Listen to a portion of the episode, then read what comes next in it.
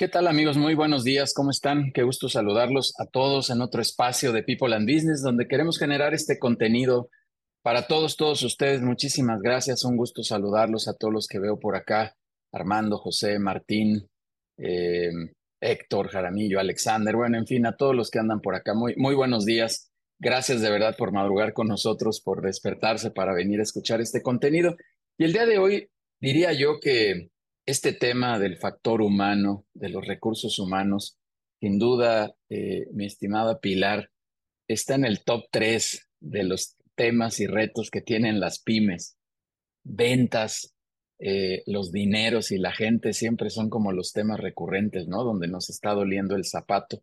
Y si me voy un poquito al, al proceso, yo siempre he dicho coloquialmente, Pilar, ahorita tú, tú nos corregirás o me corregirás porque es mi creencia, pero a veces no sabemos ni siquiera entrevistar desde el primer paso, ¿no? Este, y perdón la expresión con mucho respeto, algún día yo también fui entrevistado, pero, pero de repente andamos agarrando al menos malo, porque no sabemos ni qué preguntarle, ya estamos ahí enfrente y, y no sabemos ni cómo, ni cómo llevar una, una, una sesión bien llevada, a lo mejor hasta terminamos siendo entrevistados nosotros, cosa que hoy también es algo que ha cambiado desde mi punto de vista, ¿no?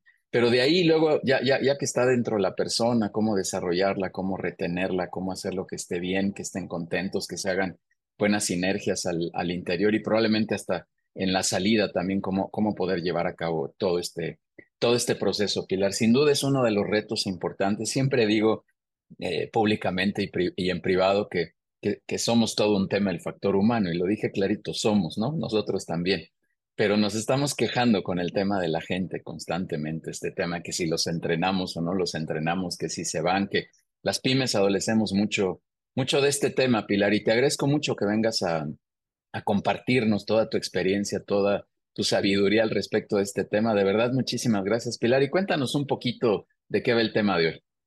Muchas gracias, Judiel. Y bueno, no sé si sabiduría, pero seguro algunos aprendizajes después de varios golpes en el camino. Y, y, y, sí, como lo platicamos hace, hace un par de semanas, creo que las pymes siempre adolecemos de la, de la detección de talento, ¿no? De saber escoger a la gente, porque a diferencia de las grandes compañías, creo que no buscamos perfiles, sino buscamos personas, ¿no? Y a lo que me refiero con esto es que tenemos ciertas características como pequeña empresa, a veces mediana, que tratamos un poco de hacer que alguien entre en funciones que probablemente en el mercado no sean exactamente lo que hay, ¿no? O sea, lo que sea la tendencia del mercado. Tenemos un administrador, pero que le hace las veces de mercadotecnia, pero también, ¿no? Se encarga medio del personal.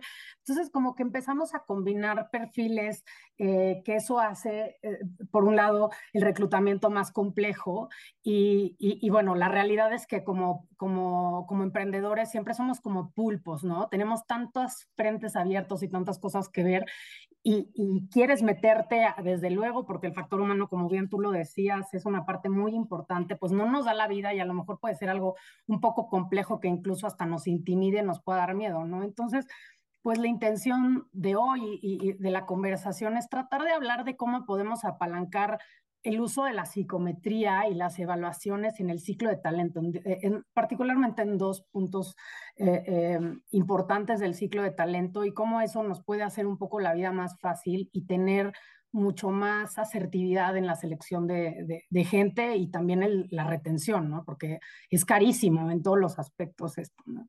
Entonces, muchísimas gracias a ti y a todos por estar aquí, por la invitación. Muy contenta. Espero poder aportar el día de hoy.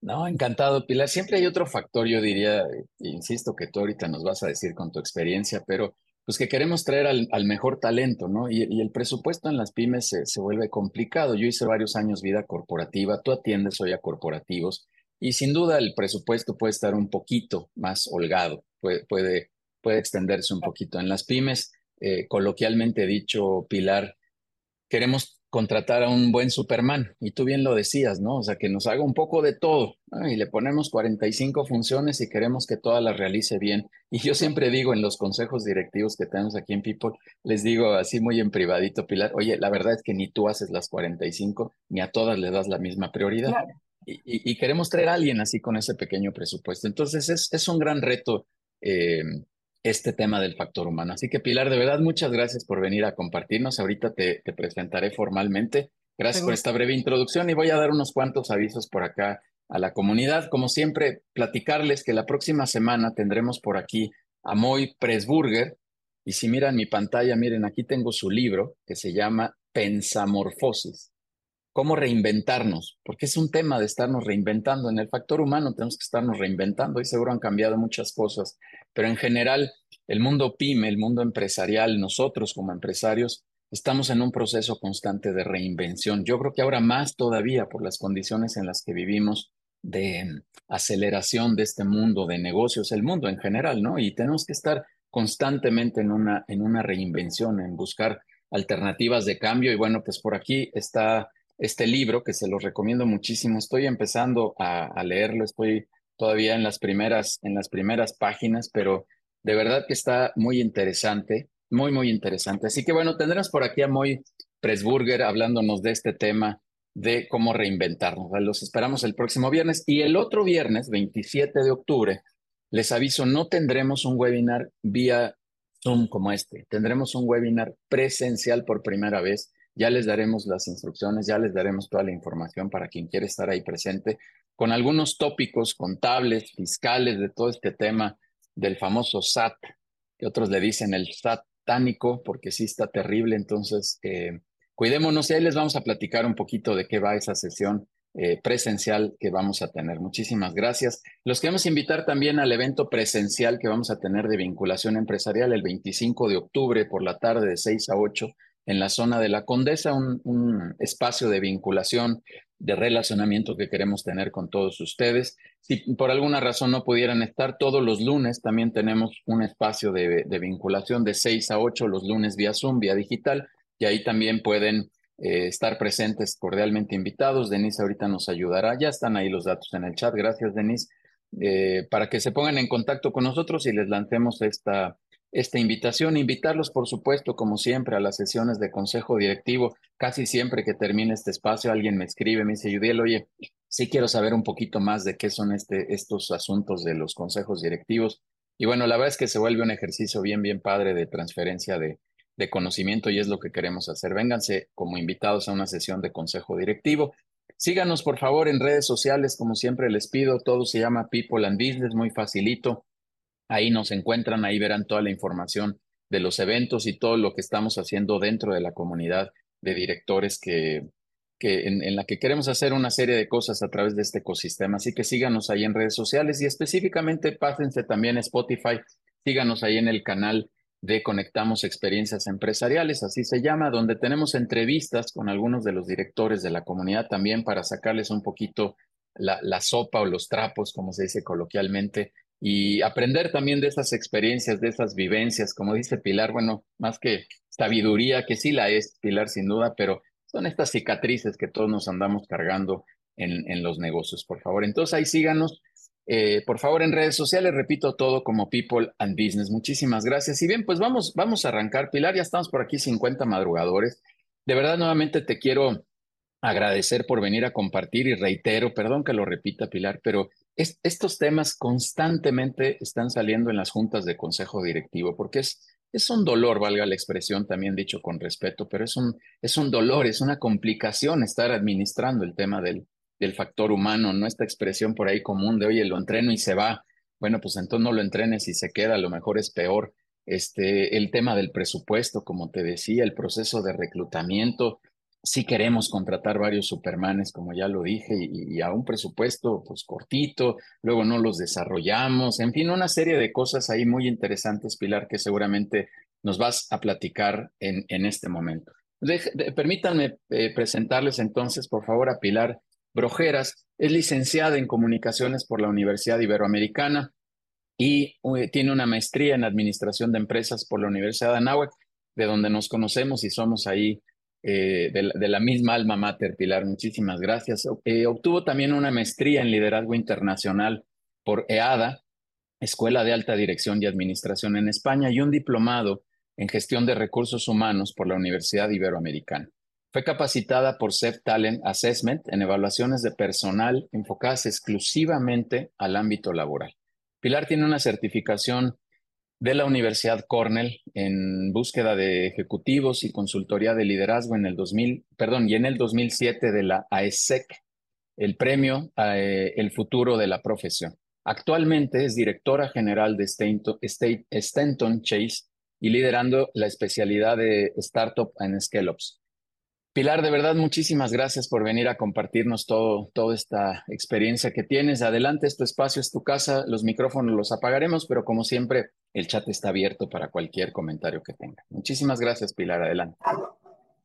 Perdón, muchas gracias. Este, eh, una disculpa por los ladridos. Parece que tengo un Rottweiler y es un perro chiquito, pero es un ladrón. Entonces, este, bueno, pues un gusto, Yudiel. Gracias a todos nuevamente por, por estar aquí, platicar. Eh, me gustaría hacer esto como de manera de conversatorio y, y, y, a lo mejor asignar un espacio al final para hacer preguntas y respuestas, pero creo que lo más rico va a ser hacerlas a lo largo del camino, porque estoy segura que, que surgirán algunas preguntas.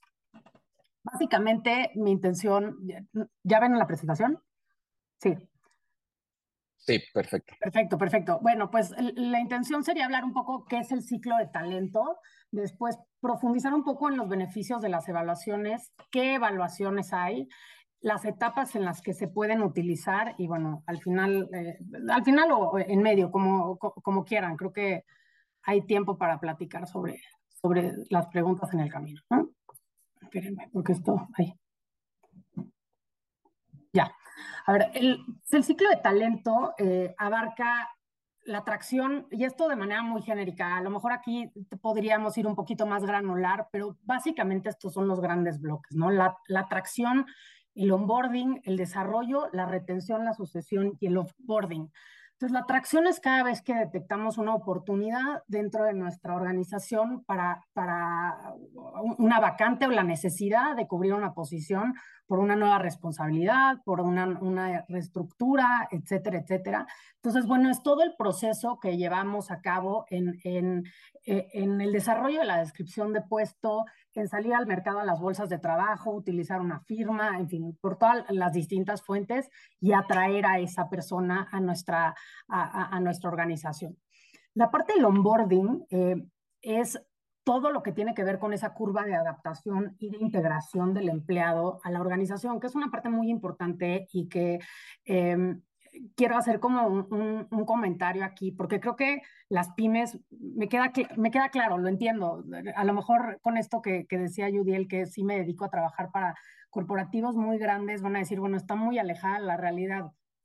Mi empresa es una pyme, entonces, lo entiendo de primera mano, que cuál es el dolor, que, dónde tenemos que poner foco, dónde tenemos que este, enfatizar los esfuerzos que, que, hacemos justamente con el tema del personal, tanto en la atracción, tanto el desarrollo. Este, sé que es caro, o es un tema que, que a todo mundo, como decía Judiel, queremos gente que camine sobre el agua y la realidad es que nuestro presupuesto no nos da. Entonces, tenemos que ser muy cuidadosos en cómo, cómo armamos todas estas, estas estas descripciones de puestos y estas responsabilidades para verdaderamente obtener lo que estamos buscando, ¿no? Y no querer abarcar tanto que sea poco, que, que, haya poco foco en eso, ¿no? Y la parte del onboarding nos ayuda a que esta persona verdaderamente se quede, eh, que entienda nuestro negocio. Es muy importante para nosotros cuando una persona nos deja, nos deja un huecote, es, es, es un socavón, ¿no? A diferencia de una empresa grande donde hay 15 personas formadas para ocupar el puesto de gerencia de marketing,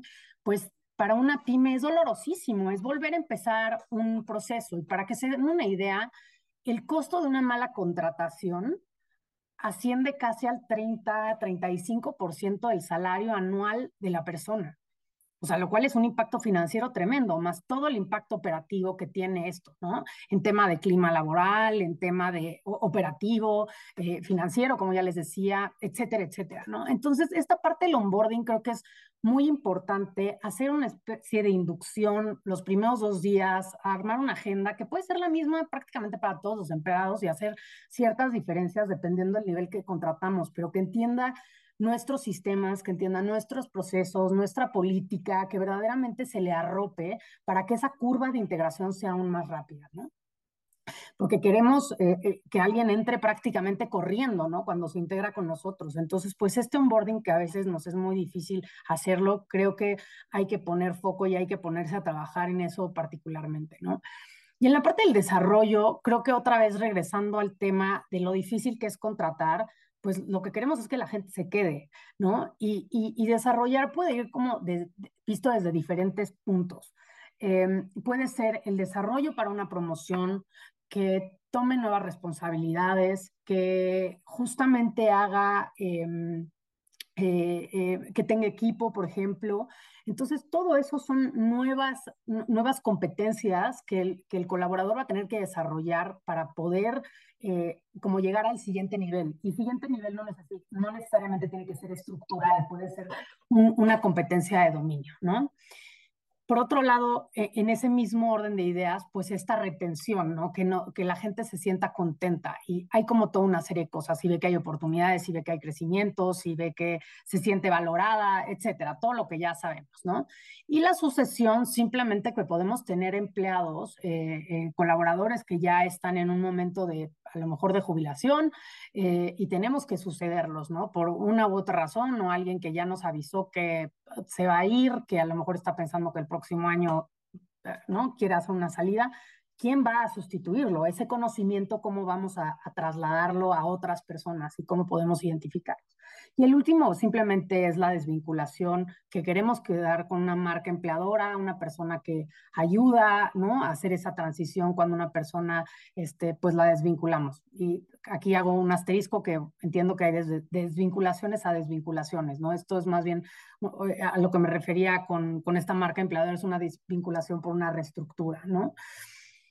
Entonces, pues un poco en este ciclo de talento, que sabemos que, como ya lo decíamos, es un poco complicado, eh, es que la psicometría eh, está basada en ciencia y puede ser un gran aliado para todo el proceso eh, o, diferentes aspectos del proceso del ciclo de talento. Y específicamente en qué? O sea, en el reclutamiento nos puede ayudar para identificar muchas personas, ¿no? Y hacer un filtro y entonces volver a hacer como un embudo, ¿no? Y entonces ahí sí seleccionar al candidato probable. Pero me voy a ir quizá un paso atrás en el tema del reclutamiento, porque ahí es muy importante que nosotros tengamos la claridad de qué queremos, ¿no? Si no tenemos una descripción de puesto clara y una estructura clara, eso también es muy importante cuando hacemos el reclutamiento de cualquier candidato, más allá de la evaluación, o sea, eso es parte del puesto. ¿no? Entonces la gente quiere claridad, ¿a dónde voy a entrar? ¿Qué, ¿Cuáles son las expectativas? Y a veces la verdad es que creo que estamos tan en el, en el día a día y corriendo en la operación que se nos olvida hacer como ese alto en el camino y decir, bueno, verdaderamente, ¿qué es lo toral de este puesto? ¿Dónde está la parte crítica de esta posición y qué es la expectativa de este puesto? Porque no puedo tener una persona que haga todo. ¿No? O sea, nosotros, como decía no, no podemos hacer todo. Entonces, sí ahí eso nos va a ayudar porque la psicometría nos va a, va a ser una herramienta, no va a ser la, la, la, panacea y no es la única cosa que utilizamos para hacer un reclutamiento, ¿no? Una selección. Vamos a tener una entrevista a profundidad y vamos a utilizar la psicometría que nos va a dar mucha información, va a ser una brújula, pero a ver, o sea, yo, yo les digo, eh, este si tienen un contador, ¿la creatividad es una competencia importante para el contador? No, realmente no, no lo es, ¿no? Como para muchas otras posiciones. Entonces, pues esa sensibilidad también de qué competencias son las más importantes que estamos buscando nos van a ayudar a tener esa sensibilidad también de leer esta psicometría para poder hacer un, un entendimiento eh, para irnos familiarizando más bien con estos términos y poder entender verdaderamente qué es lo que necesitamos y dónde tenemos que poner el foco en estas, eh, en estas competencias, ¿no? En la parte de desarrollo, como ya les, les decía, como identificar estas fortalezas y las áreas de oportunidad donde la gente pueda aprender, si queremos hacer reestructuras, quiénes son las personas correctas para quedarse en esa reestructura y si queremos hacer movimientos internos, quiénes tienen las competencias que necesitamos para todo el tema de creación de equipos, eh, todo lo que tiene que ver con equipos de alto desempeño es combinar gente diferente dentro de un equipo que en el todo sean como un 100%, ¿no? Y no necesariamente podemos tener equipos que no necesariamente tienen eh, las características que necesitamos para que sea un equipo de alto desempeño. Y, y, por ejemplo, lo voy a poner en un ejemplo de ventas. A lo mejor tenemos un equipo de ventas donde de 10 personas tengo 8 cerradores pero dos abren puertas y los demás no dan, no dan postventa. Nadie da postventa. Entonces es un equipo que no esté equilibrado. Queremos en, el equipo de ventas que haya gente que apertura negocio, gente que cierra negocio, bueno, que hace presentaciones, que cierra negocio y gente que hace postventa, ¿no? Entonces, como todo un círculo y lo que queremos es contratar todas esas fortalezas para que de verdad sea un, como un, super, un equipo súper poderoso, ¿no? Y como les decía en la parte de la sucesión, para identificar a los futuros líderes, ¿no? ¿Qué podemos identificar en ese sentido? Nos ayuda a resolver temáticas como la alta rotación, o sea, identificar que estamos a lo mejor teniendo rotación porque el reclutamiento no está siendo el correcto, no, estás, no estamos buscando realmente lo que necesitamos. Este, por otro lado, bajo desempeño, ¿no? Eh, hay fuga de talento, oportunidades en el liderazgo, planes de sucesión, faltas de compromiso. Más o menos eso es como para darles una, una, una idea de los diferentes aspectos donde se puede utilizar la psicometría. ¿no? No sé si hasta ahora por aquí tengan alguna pregunta. A ver, en el chat no Pilar aún, pero vamos a ver si alguien por ahí se anima a alguna pregunta, pero si quieres continuar. Súper. Pues, em, por otro lado, eh, los beneficios que ofrecen las evaluaciones son que nos permiten hacer decisiones objetivas muchas veces, como, como bien lo decía Judiel, eh, pues, ni somos entrevistadores, ni tenemos ese nivel de profundidad, eh, pero por otro lado, pues es nuestro negocio. Entonces, pues sí necesitamos tener como mayor foco en qué estamos buscando para la gente. Entonces, la psicometría nos va a ayudar a complementar lo que detectemos en la entrevista. Y, quiero que lo piensen como en tres esferas.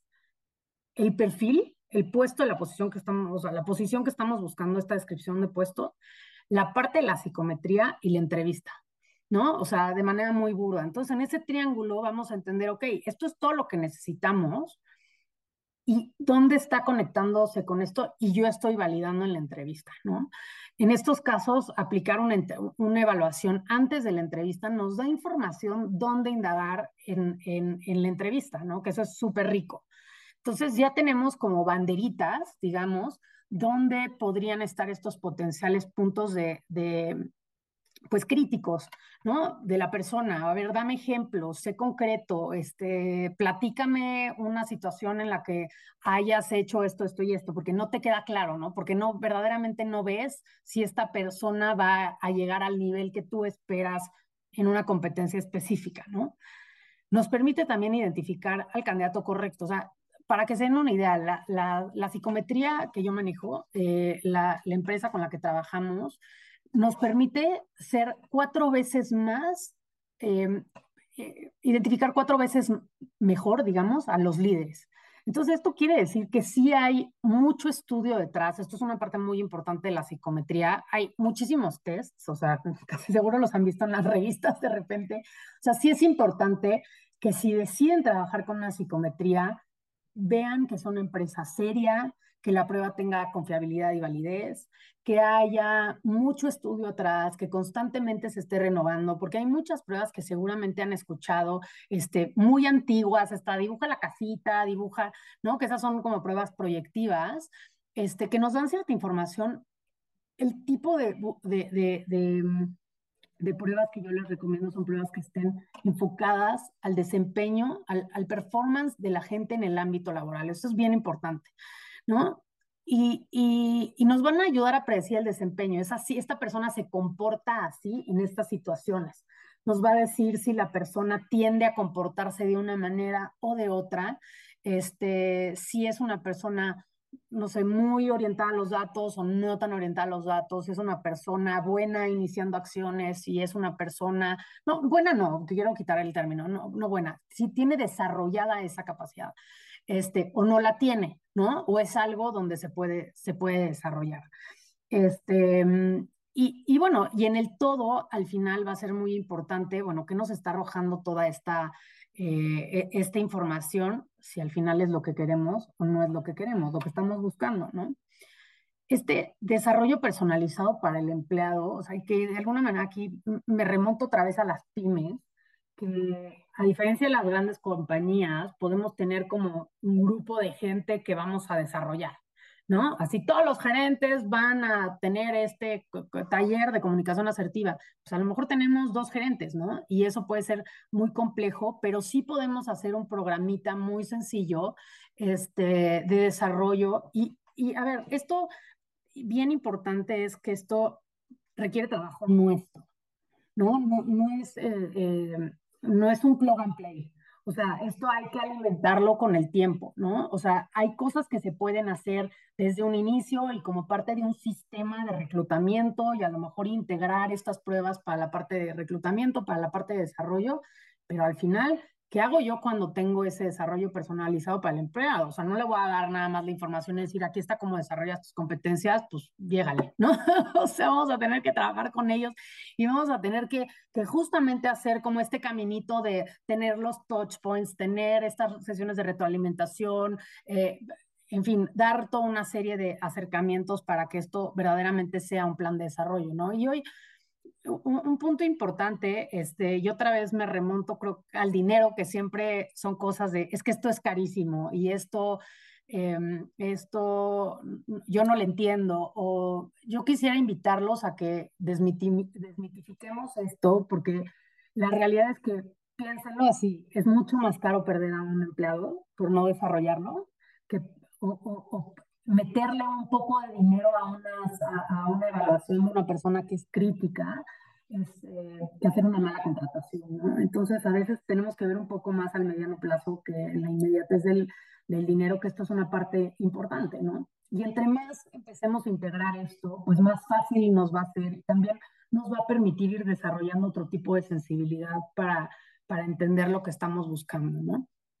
Como ya les decía, planes de sucesión, construcción de equipos, la reducción de la rotación eh, y, utilizar datos para, para, tomar decisiones, ¿no? Esto es, eh, esto es algo que para mí es muy importante. Eh, no, no es, híjole, es que el entrevistador como que le caí bien o le caí mal, ¿no? Que, que ya, lo, lo, mencionaba Yudiel también al principio. ¿Cuántas veces no nos sentamos en una entrevista, o sea, o si nosotros nos han hecho una entrevista, el, ¿cómo te fue? Bien, nos caímos muy bien, ¿no? Bueno, pues eso no puede ser ni, del candidato ni del entrevistador, ¿no? Al final queremos información contundente de cómo esta persona ha tenido los resultados que estamos buscando. Ese es eh, eh, em, lo más importante, ¿no? Para nosotros entender que la persona que vamos a contratar sea la correcta.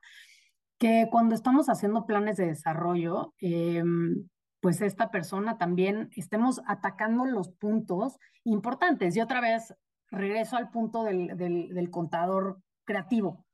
Pues de verdad quiero que, que, si le voy a hacer un plan de desarrollo, que el contador sea creativo. No, pero a lo mejor sí podría trabajar en su comunicación, ¿no? A lo mejor esta parte de,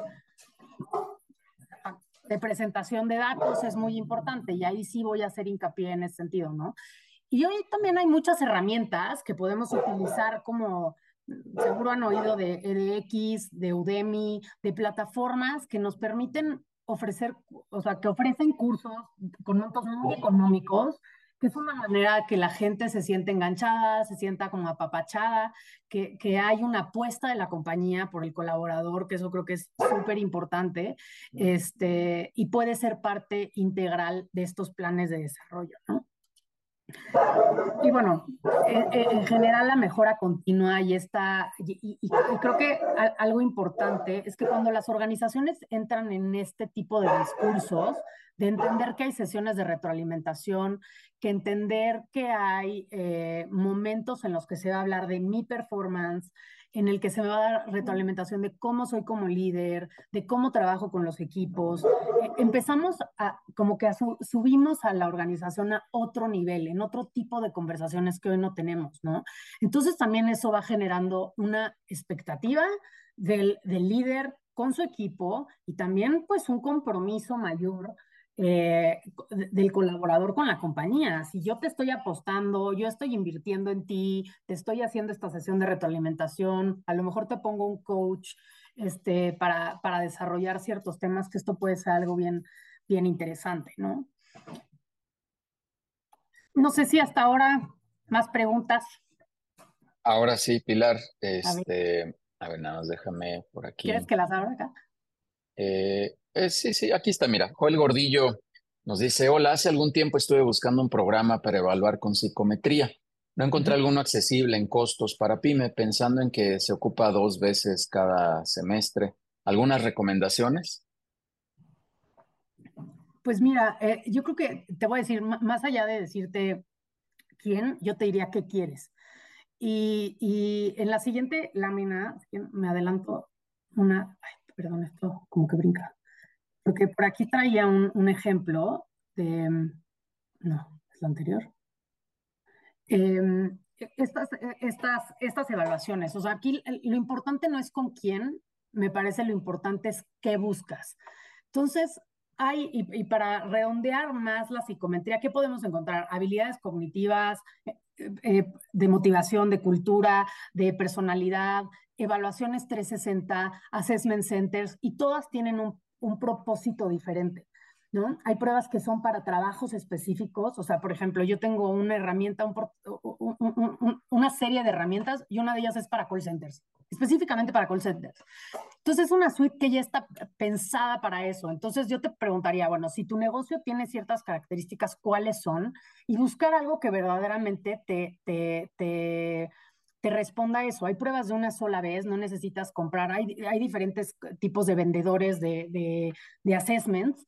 Unos son que a lo mejor te venden una licencia y tú nada más tienes, este, puedes usar la plataforma las veces que quieras, otros que son por ocasión. Entonces, si las usas pocas veces, pues yo te diría, es mejor a lo mejor tener una que la compres por ocasión, pero que sea algo muy puntual, que verdaderamente te enriquezca todo tu proceso. Eso me parece bien importante y por eso insisto con la descripción de puesto.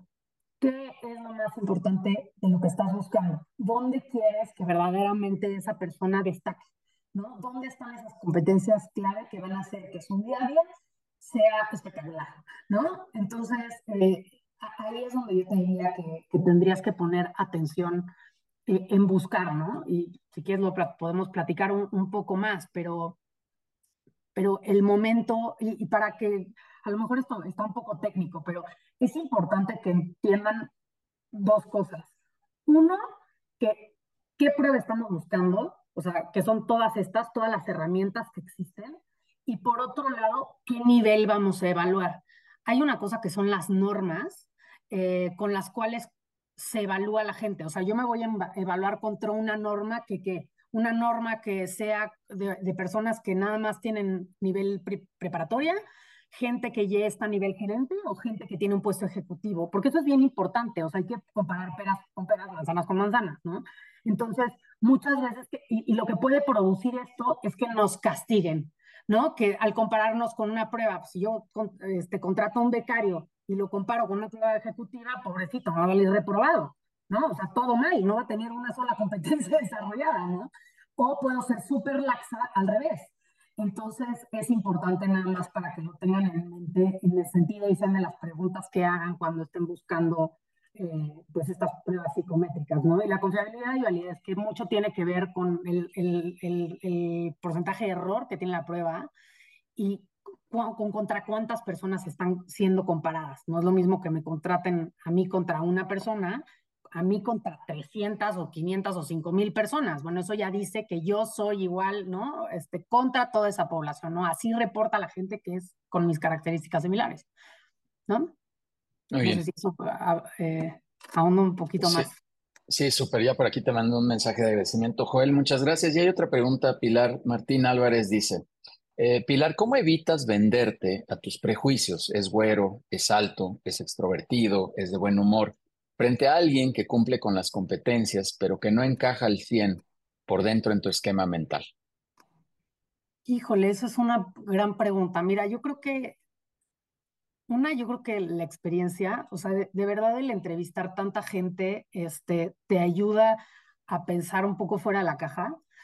La otra es que creo que siempre tenemos un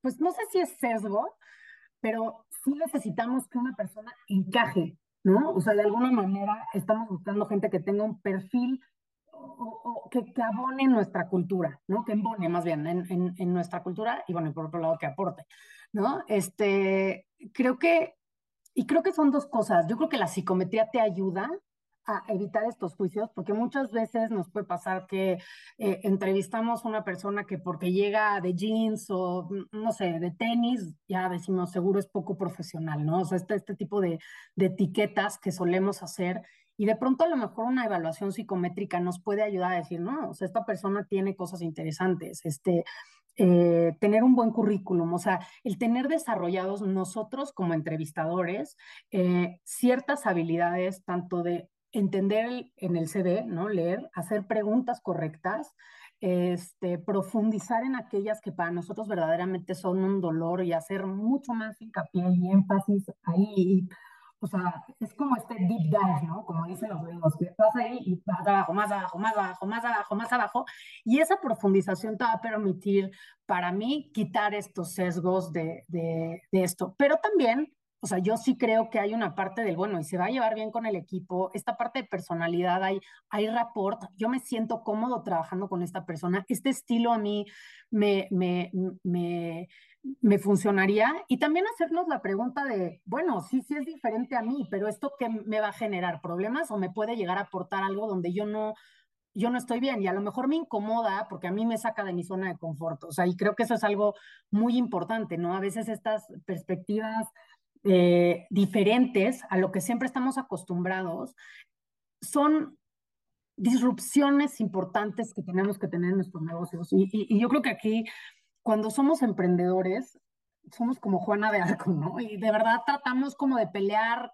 con todo y de tratar, tenemos de verdad tantas cosas en la cabeza y tantos frentes abiertos y demás, pero sí me parece súper importante que podamos como, como de alguna manera construir, construir equipos que que nos ayuden a pensar diferente, porque el mercado está cambiando, la tecnología está cambiando, hay inteligencia artificial y es a veces muy incómodo tener que pensar que nuestro negocio puede puede acabarse, ¿no? Puede de pronto estar en un momento bien crítico. Entonces, pues a lo mejor sumar estas personas puede ser algo interesante. Y les cuento una cosa curiosa. Estamos, eh, eh, este, ayer estaba hablando con un director de recursos humanos que me platicaba, porque vamos a hacer un, estamos haciendo, organizando un desayuno sobre inteligencia artificial para recursos humanos, ¿no? Y este director de recursos humanos me contaba que había contratado una persona para relaciones laborales que venía de informática.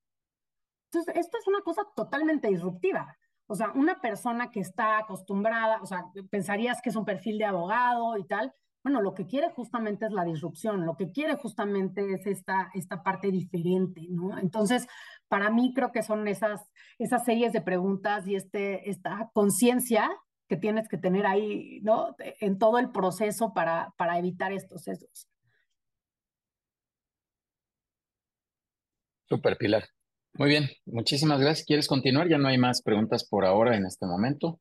Sí, pues miren, eh, la realidad creo que era, eh, pues, y aquí, y voy a ahondar un poquito en, en lo que me preguntaban de, las evaluaciones. A ver, las evaluaciones cuando se hacen para la parte de desarrollo, eh, siempre más o menos pensamos en, en periodos de dos años, 18 meses, dos años para volver a evaluar cuando ponemos en, eh, cuando aterrizamos un programa de desarrollo, ¿no? Y que, es, eh, eh, voy a, en un programa de desarrollo lo que quiero es, quiero mover a esta persona del lugar, ¿no? Quiero que esta persona tenga un desarrollo, sea un mejor líder, estoy detectando que hay áreas de oportunidad en la manera en cómo, cómo reporta, ¿no? Sus resultados, este, le voy a poner le voy a dar una nueva responsabilidad, ¿no? Que es parte de lo que, lo que comento en la, siguiente, en la siguiente diapositiva. Pero entonces ahí lo que hacemos es buscar, y en la parte de desarrollo quizás un poco diferente, eh, porque aquí lo que integramos son baterías de evaluaciones. Lo que queremos es hacer diferentes cortes en la persona para evaluarlo desde diferentes ángulos y tener como una, una foto un poco más completa y más holística de quién es. ¿No? Y dónde está y qué queremos, de qué pie está cojeando, dónde podemos poner eh, estos planes de desarrollo que siempre recomendamos nosotros, em, se corran toda la batería, se hable con el, con el colaborador, se le corran todas, todas estas pruebas, se haga un, un reporte o se analicen estas, eh, estas, estas pruebas a veces lo hacemos con, con el director, eh, con el director de recursos humanos o el director general, que quien sea como el, el, líder inmediato, y damos una sesión de retroalimentación al, al, colaborador, ¿no? Y esto, o sea, nosotros lo hacemos así, pero incluso ustedes con alguna prueba que les permita eso, bueno, platicar de manera muy objetiva lo que tiene de rico, que creo que, que, que busquen a alguien que les ayude en esto, es que de alguna manera se salen del proceso, se vuelve mucho más objetivo. A veces estamos tan metidos con la gente que ya traigo al jefe hasta acá, ¿no? Entonces, como que esto te, te, te, te extrae de esa, de, esa, de esa conversación. Entonces, pues es importante que se le dé la retroalimentación, pero también se genere un plan de acción. ¿Y cuál es la expectativa? O sea, yo te evalué porque quiero saber dónde estás, porque yo te quiero llevar aquí. ¿Y cómo vamos a llegar aquí? Y entonces aterrizar este plan de acción con esta persona de tres, cuatro cosas muy importantes, ¿no? De yo espero que tengas una mejor. ¿Cómo lo vamos a hacer? Bueno, estas van a ser las acciones que vas a tomar para poder llegar a una mejor comunicación, para que tengas este eh, más conocimiento en esta área, ¿no? Que te perfeccionalices tus con, conocimientos de Excel o lo que sea que estemos buscando, ¿no? Entonces, ese ciclo de alguna manera eh, cierra muy rico eh, cuando tenemos estas sesiones y estos touch points después de haber aterrizado ese plan de acción de, bueno, ¿cómo vas? ¿Qué hay que hacer? Y hacer como estos ajustes a lo largo del camino, ¿no? Y, y bueno, eh, profundizando un poquito más en las pruebas, las evaluaciones 360, por ejemplo, también son algo interesante, que, y todo depende los 360, o sea, para empresas muy pequeñas, me parece un bas, una bazooka, o sea, una bazooka para matar una hormiga, ¿no?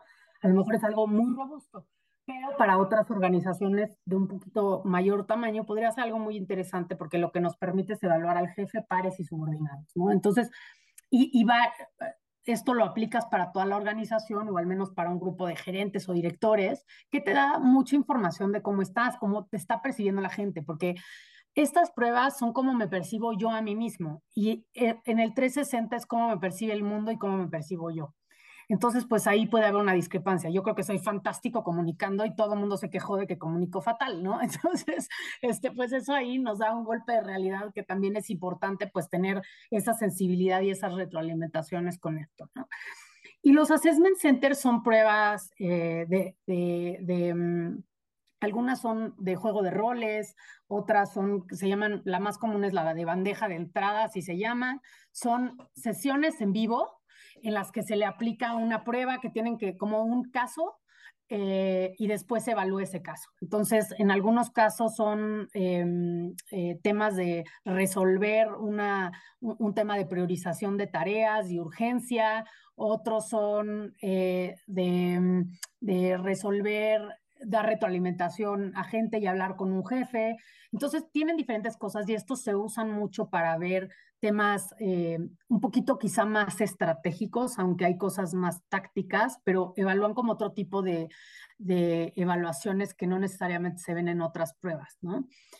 Y, y la motivación que a mí me parece padrísima porque muchas veces eh, no sabemos qué es lo que verdaderamente está motivando a, nuestro equipo, ¿no? Entonces, es una manera, sobre todo en, las pymes, que creo que a veces tenemos esta flexibilidad de, de premiar a la gente de diferente manera, eh, nos permite justo eh, identificar si la gente está motivada porque quiere reconocimiento, si la gente está motivada porque quiere, porque quiere eh, un, incentivo económico, eh, si la gente lo que quiere es crecimiento dentro de la organización. Entonces, pues también nos permite saber con qué tipo de gente estamos trabajando, cómo motivarla y picarles así un poco el ego para que sigan en eso y ser muy puntuales en ese sentido de la lectura de nuestros colaboradores, ¿no? Así como eh, el tema del, del, compromiso, o sea, como eh, más conocido como engagement, este, también hay este tipo de pruebas que nos ayudan a, a, a, ver, bueno, verdaderamente cuánto el colaborador está comprometido con la causa, ¿no? Súper. Adelante, Pilar. Sí, no, y, bueno, pues básicamente, eh, como que en esto un poco una recapitulación, para mí sería el, en la parte de atracción como el proceso de reclutamiento, psicometría más entrevista, siempre entrevista, sí trabajen en, en, en, en, tener descripciones de puesto aterrizadas, terrenales, o sea, pregúntanse, ¿de verdad esto lo va a hacer alguien, no? O, me estoy volando la barda, o es algo verdaderamente que yo necesito, ¿no? Y a veces incluso separar algunas, eh, algunas funciones a otro lado, aunque parezcan complicado, es relevante para poder encontrar a las personas y apoyarse en ese sentido, pero siempre deben ir acompañadas de una entrevista para profundizar en aquellas competencias que consideramos críticas. En la parte de desarrollo, pues otra vez, promoción, áreas de mejora, nuevas áreas de responsabilidad, identificar alto potencial. Este, y esto ocurre más, creo que en las compañías más grandes, eh, el tema de los high potentials, como le llaman. Eh, y por último, en la parte de, las, sucesiones, ¿no? Que también es identificar eh, gente que podría suceder una posición, seleccionarla y desarrollarla, ¿no? Aquí como que se combinan, se combinan las tres. Entonces, pues eso, eso básicamente eh, sería lo que creo que les puedo aportar. Pues, si tienen dudas, encantada de escucharlas y resolverlas. Sí, Pilar, muchísimas gracias. Si nos ibas apagando ahí la pantalla para claro, quedarnos claro. aquí en el, en el escenario. Eh, vamos a ver quién se anima a, escribir algo en el chat o levantar la, manita en el botón eh, digital que está ahí abajo de reacciones y también le abrimos el micrófono para que nos lo pregunte. Pilar, me, me, me, viene a mí a la mente un par de reflexiones. Ahorita con esto último que decías de las funciones y lo mencioné en la introducción, yo creo que siempre tenemos que definir como estas actividades prioritarias, estas funciones prioritarias. Y yo lo digo así coloquialmente, ya algunos me habrán escuchado que digo, oye, pues aquí están tus 10 funciones, pero por estas tres sí, sí te corro, ¿no? Por las de abajo lo platicamos. Y entonces creo que ayuda un poco al enfoque a la persona y a ti también el saber cuáles son esas funciones en las que sí tienes que poner una estricta atención y un, un, particular desempeño, trabajo, esmero, etcétera, porque finalmente son cosas que, que, valga la redundancia, son prioritarias para la organización, que están alineadas a una estrategia, a una serie de cosas. Y a veces sí soltamos un paquete de, oye, a ver, aquí están tus 45 cosas y en la noche también limpias tu lugar antes de irte porque bla, bla, bla, bla. Oye, espérame, no, yo, yo, yo creo que alineo un poco. ¿Coincides con esta idea que yo tengo?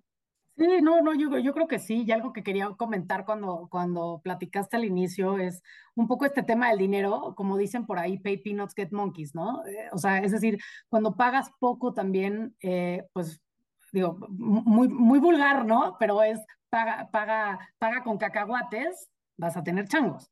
Entonces, este, pero es una expresión que de alguna manera, es decir, cuando queremos escatimar eh, en todo el proceso y pagando poco en una compañía, pues no, no, va a retribuir en lo que queremos. Y esto no quiere decir que pagues muchísimo dinero, pero yo, yo, yo creo que va ligada a otras acciones atrás, que uno tiene que ser la claridad de lo que verdaderamente estás buscando y lo que es crítico en esta posición, tener una buena fuente de, de, reclutamiento, buscar en bolsas, buscar, este, no, no, no, meter al fulano que me recomendaron, no, verdaderamente tener un, un proceso de reclutamiento. ¿no? Que eso a veces, eh, un poco por la urgencia, un poco por la desesperación de esto, pecamos en no ser juiciosos y hacer excepciones, y creo que esto tiene que ser de cajón como tenemos nuestro proceso de cobranza, como tenemos nuestro proceso de inventario, pues tenemos un proceso de selección que puede ser muy sencillo, pero que de alguna manera tratemos de, de, de hacer más, eh, de aminorar estas posibilidades de, de error, ¿no? Y, y, creo que, y creo que en la medida en la que tengamos justo, como tú bien dices, esta claridad de lo que estamos buscando y lo que verdaderamente es crítico, pues nos ayudará a ser mucho más eh, asertivos. Yo, yo coincido, Pilar, yo creo, y, y, así lo he expresado en los consejos, insisto, contrata hasta donde más se puede en el presupuesto. O sea, sí, sí, exígelo y llévalo al tope, porque si seguimos estas recomendaciones que tú nos acabas de decir y cumplimos con una serie de características en este proceso, pues la teoría dice que nos llevará a un crecimiento esta persona y entonces habrá un proceso de recuperación de esa inversión que se está haciendo en, en alguna persona, ¿no? A veces claro si, si escatimamos, y entiendo, lo entiendo, o sea, es, es difícil sí, sí. esto que estoy diciendo, ¿no? De, oye, espérame, dale 20 pesos nada más, porque subirlo a 30 pesos está ya muy complicado. Sí. Está, está, bien, ajá, exacto. Claro, pero sabes que una cosa que es muy importante también, o sea, y no todo es el dinero, es decir, podemos tener una persona que también esté sobrecalificada y esto es, esto es una cosa bien importante. Cuando nosotros tenemos una persona que está sobrecalificada para la posición, o sea, el, el dinero no importa, pero sobrecalificada, nos puede llevar a la quiebra. O sea, porque una persona que sea eh, voy a poner un ejemplo. Te trae, eres una empresa que vende una comercializadora y te traes a un tiburón que le vende a Walmart y de repente dice, ya te coloqué 250 mil piezas. No, no, espérame. O sea, no tengo en el inventario, no puedo manufacturarlas, no las puedo conseguir. O sea, eso te mete en un problemón, ¿no? Entonces, una persona que de alguna manera esté demasiado hecha para la capacidad de tu negocio en ese momento, tú necesitas a alguien intermedio que te ayude a subir a este lugar para después sí contratar a esta otra persona, ¿no? Entonces, ese, esa es la importancia de, de saber exactamente dónde estamos, ¿no? Porque a veces como que, como, como emprendedores decían, no, es que necesito al que vaya y venda todo, ¿de verdad? de verdad lo necesitas porque igual y te puede ir mal, ¿no? Entonces, como que de alguna manera es, es un poco como medirle el agua a los camotes, ¿no? Y, ver verdaderamente dónde está ese tamaño que necesitas para el tamaño de tu compañía, porque quieres una persona que se quede, porque este señor se va a aburrir.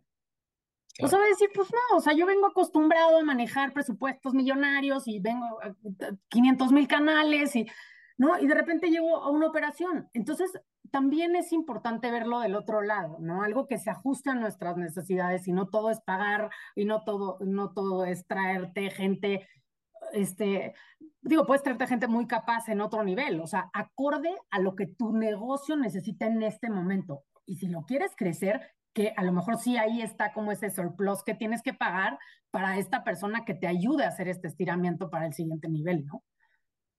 Padrísimo, Pilar. Hay tres preguntitas por aquí, vamos a darle para que este, podamos cubrir ahí el tiempo. Fernando Villegas, un saludo, mi estimado Fernando. Eh, una felicitación para ti. Primero, independientemente de la evaluación psicométrica vinculada al puesto, ¿es recomendable hacer evaluaciones de, de tipo de personalidad? ¿Abonan en algo más? Sí, o sea, por ejemplo, estas, eh, eh, las pruebas que yo hago son pruebas de personalidad en el ámbito laboral que eso es lo que, te, lo, lo que al final importa, más que cómo, cómo, son esas competencias, decide, no decide, este, analiza datos, se comunica, trabaja en equipo, hace redes, o sea, todo ese tipo de cosas me parecen quizá más relevantes, te van a aportar más que únicamente una, un tema de, o sea, como puramente de personalidad. Yo me las ahorraría. Creo que enriquecería una batería con otro tipo de evaluaciones que fueran un poco más ricas para, para ti. ¿No? Ok, súper. Gracias, gracias Fernando. Martín Álvarez nos pregunta, Pilar, ¿cuáles serían los dos o tres consejos prácticos para que un negocio empiece a ser más institucional? Mm, ay, hay tantas cosas, caray. Este, a ver, yo creo que desde el ámbito de, desde la perspectiva de recursos humanos, yo sí creo que, a ver, uno sería como generar un marco entender claramente como mi estructura y trabajar en estas descripciones de puesto, a lo mejor de los puestos críticos, si no es de todos, pero o los puestos que tienen mayor rotación o donde incide, esto creo que me parece muy importante. Em, hacer un poco un, playbook, ¿no? Un, este, un libro de juego, ¿no? O, como una especie de manual de cómo vamos a operar esto, este, cómo vamos a operar todo el proceso y sí incluiría, no sé si, o sea, psicometría o no, no, no importa, pero robust, robustez, perdón, bueno, haría más robusta porque la palabra se me está complicando, haría más robusta como todo este proceso de identificación de la gente que necesito. Yo creo que para mí esas dos, e, esos dos puntos son muy importantes y la otra, trabajar en dar retroalimentación. A veces creo que estamos atorados en que no tenemos suficiente tiempo y trabajar con la gente en retroalimentar cuáles son esas expectativas, al menos cada seis meses con nuestro equipo, con nuestra primera línea de reporte es bien importante. ¿No? E, eso creo que es un, o sea, ya de entrada es un pasote, ¿no? nos ubica en otro lugar muy diferente. Ok, súper. Tercer pregunta y por ahí hay, hay, otro comentario. Héctor Cermeño, un saludo también. Héctor, ¿es muy costoso para una pequeña empresa tercerizar las funciones que nos comentas o es mejor desarrollarlas in-house? Híjole, como decimos, yo creo que depende del sapo la pedrada. A ver, eh, yo, yo creo que hay cosas que sí tienen que ser tuyas y, que tú, en el momento en el que tú te adueñas de ese proceso, tienes mucho mayor control, ¿no? Ahora bien, creo que también el hecho de que tengas una alianza con alguien que te ayude a hacer como este ojo quizá más técnico eh, para este proceso también está bien, pero que entienda tu cultura, que entienda lo que estás buscando, pero tú tienes que tener esa claridad o sea, para poderla transmitir, ¿no? Y que verdaderamente esa sinergia que hagas con la persona que te ayuda en esta parte, eh, este, pues de análisis psicológico, si quieres, este, de competencias, como con, esta consultoría, pues lo entienda, ¿no? Pero sí creo que tienes que, que, que no es algo que realmente, no es administración de personal. Esto no es administración de personal y es bien importante no verlo como la administración del personal. Esto es lo que va a llevar a tu organización al siguiente nivel. Entonces, ¿qué tanto tú quieres meterte? O sea, y a lo mejor sí usar una muleta de alguien que te ayude, pero va a haber cosas en las que yo sí creo, o sea, y por eso uno de mis tres consejos, este, fue meterse ahí, ¿no? Y entenderlo de primera mano para poderlo transmitir, porque yo no soy la experta en tu organización, eres tú. Entonces, si tú no tienes esa claridad, va a ser muy difícil que quien sea eh, eh, pueda, eh, ayudarte, ¿no? más allá del costo, para mí. Muy, bien, Pilar. Marta Bazán nos hace por aquí un comentario. Gracias por la plática. Creo que siguiendo el comentario de Judiel, un perfil de puesto demasiado detallado y no enfocado a resultados complica el trabajo de los reclutadores y crea un sesgo en, las, en la selección. ¿Tienes algún comentario, Pilar? Sí, sí, yo creo que tiene que tener, o sea, cierto nivel de detalle, pero tampoco podemos ser como excesivos. O sea, a ver, estas son las responsabilidades. Para mí hay varios, varios puntos si quisiera construir una descripción de puesto. O sea, por un lado es cuál es el contexto de la compañía, dónde estamos hoy, ¿no? Así, mini sumario, empresa dedicada a tal, y dónde estamos, o sea, organizacionalmente, qué queremos lograr. Las responsabilidades de la posición, o sea, e, e, el scope, ¿no? O el, el tramo de control que va a tener esta posición, las responsabilidades, las líneas de reporte, eso nos van a dar y eh, eh, nos va a dar como mucha línea en cómo, cómo formar, eh, construir esta, esto. Y por otro lado, em, cuál es el plan de carrera, ¿no? Y a lo mejor es decir, bueno, aunque no lo ponga ahí, es una pregunta que me va a decir el, que va a preguntar el candidato, ¿y dónde más puedo crecer? O sea, aquí me voy a estar tres, cuatro años. A lo mejor es por siempre jamás, y está bien, nada más tenerlo claro que no hay otro lugar donde va a crecer en la compañía, ¿no? Y tener esa, esa claridad creo que es importante y, y no llegar a un nivel de detalle que quiero que llegues a 256 cajas por, no, no, eso no, pero sí el, un poco muy ejecutivo este sumario, ¿no? Ya entrarás en cierto nivel de detalle del desempeño. O sea, que esa es otra cosa, no es la descripción de puesto.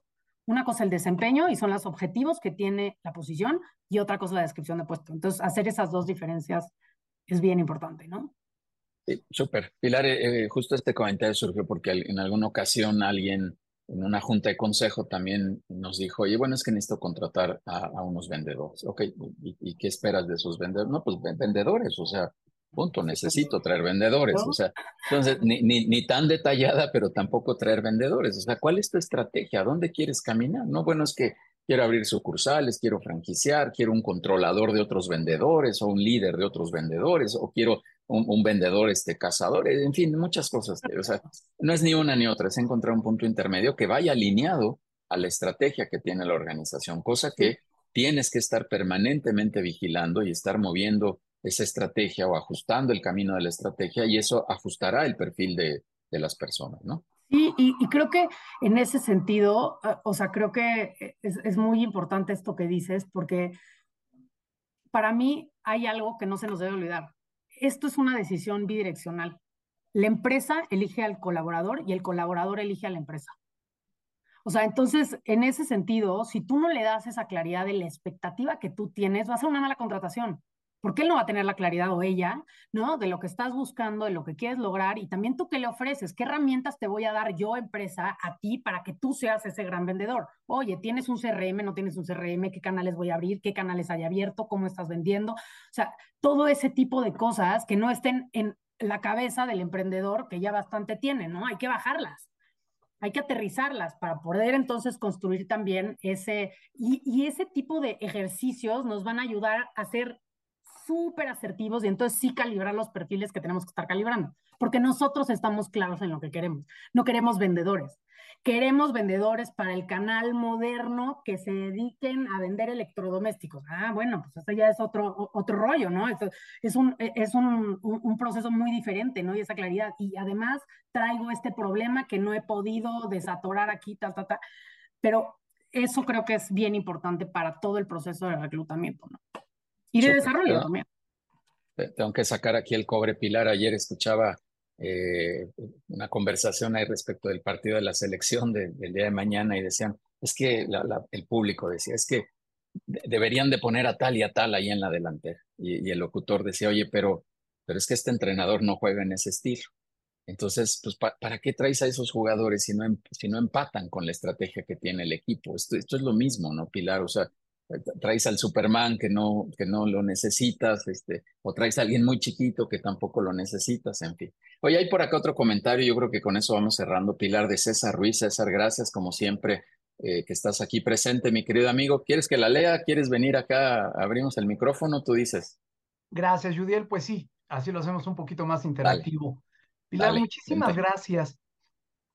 Uno de los retos a los que me he enfrentado para pruebas en particular que determinen perfiles y demás, ya que tienes definido, como, como bien mencionas, el, eh, la descripción de puesto, son los nombres comerciales para una prueba que para nosotros los no iniciados entregaría lo mismo, ¿no? Entonces te dicen, ah, bueno, tengo la prueba de Norman y esa vale 7 mil pesos. Y vas con otro proveedor y te dice, para esto que necesitas, tengo la prueba este, Chomsky y esa te vale 7 mil pesos y de repente no sabes si estás comparando manzanas con manzanas para una necesidad en particular. ¿Qué tipo de preguntas nos eh, sugerirías hacer para entender que si lo que necesitamos es un bochito, no estamos contratando una prueba que es un este, Ferrari, ¿no? Sí, sí. Sí, mira, yo, creo, me remonto otra vez a esa, esa diapositiva que tenía por ahí de exactamente qué, qué estás buscando. Entonces, más allá del nombre que luego no te, que te, te, quieren apantallar, ¿no? Que no sean pruebas proyectivas. Para mí la prueba proyectiva, o sea, es muy buena, te da mucha información, pero creo que no, no es necesaria ese nivel de sofisticación. O sea, la realidad es que podemos, y, yo te, te lo respondería en dos sentidos. O una prueba, tres, o una prueba enfocada a un puesto, o sea, que hay puestos, este, oye, es que tengo tiendas y quiero evaluar a lo mejor a los gerentes de tienda. Hay pruebas así, pruebas específicas para puesto, esa puede ser una.